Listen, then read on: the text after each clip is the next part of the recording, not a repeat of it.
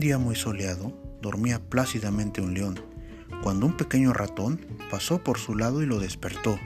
Iracundo, el león tomó al ratón con sus enormes garras.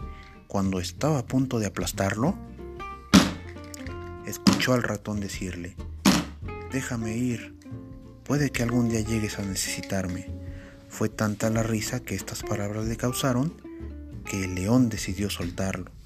Al cabo de unas pocas horas, el león quedó atrapado en las redes de unos cazadores. El ratón, fiel a su promesa, acudió en su ayuda.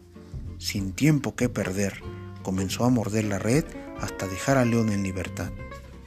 El león agradeció al ratón por haberlo salvado y desde ese día comprendió que todos los seres son importantes.